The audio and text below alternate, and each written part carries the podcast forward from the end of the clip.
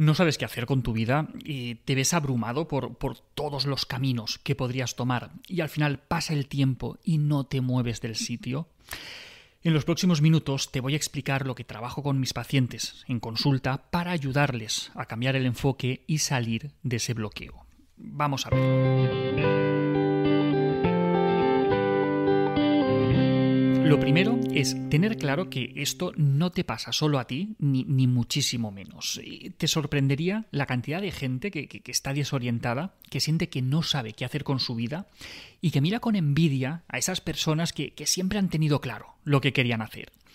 La mayoría de la gente atraviesa a lo largo de su vida varios de esos momentos de desorientación vital y no saber qué caminos tomar. Pero con las herramientas necesarias es posible salir de ahí más pronto que tarde. En terapia eh, suelo tomar un papel y comenzar a dibujar un árbol, en cuyo tronco se sitúa la persona y que poco a poco pues, se van formándose ramas, ramas en las ramas, ramas en las ramas de las ramas, ¿vale? Y finalmente pues tenemos un árbol con una buena copa, ¿vale? Con una gran cantidad de ramas. Y esas ramas representan todos los posibles caminos que podemos emprender partiendo inicialmente de un mismo lugar. Les explico a mis pacientes que parte de su problema es que ellos están en la base de ese árbol y que desde ahí tienen a su alcance, tienen al alcance de su mano, pues muchas opciones diferentes. Pueden tomar cualquiera de ellas solamente con dar un paso, pero el hecho de tener todas esas opciones disponibles les bloquea. ¿Dónde me llevará? cada opción.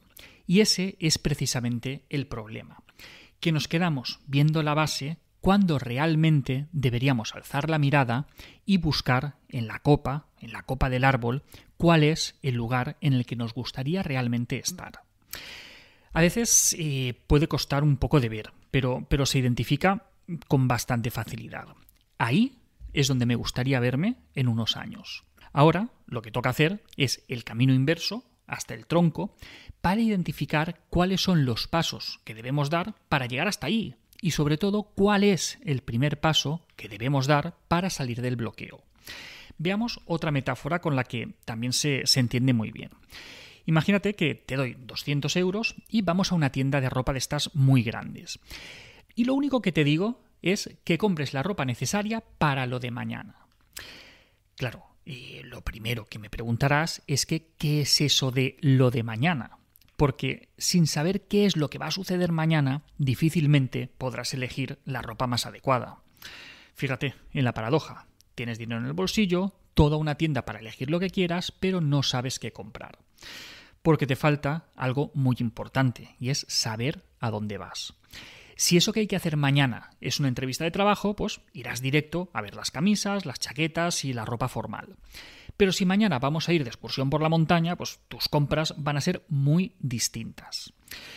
Necesitas saber dónde vas para poder empezar a decidir. ¿Qué, ¿Qué es lo que ocurre? Pues que muchas personas tienen miedo a comprometerse con un futuro por miedo a fracasar y luego tener que hacer frente a ese sueño que no lograron.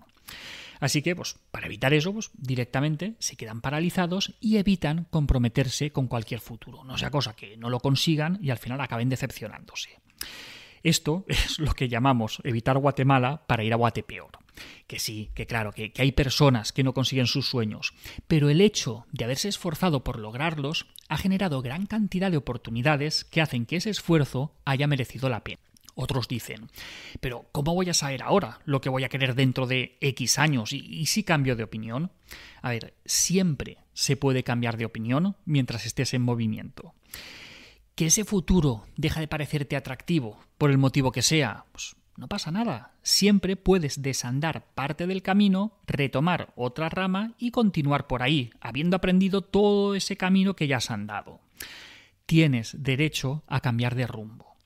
Por lo tanto, más que fijarte en las oportunidades que tienes delante, es mucho mejor recurso imaginar cómo te gustaría que fuera tu vida en algunos años y a partir de ahí ver cuál es el camino que debes seguir teniendo en cuenta el punto en el que estás.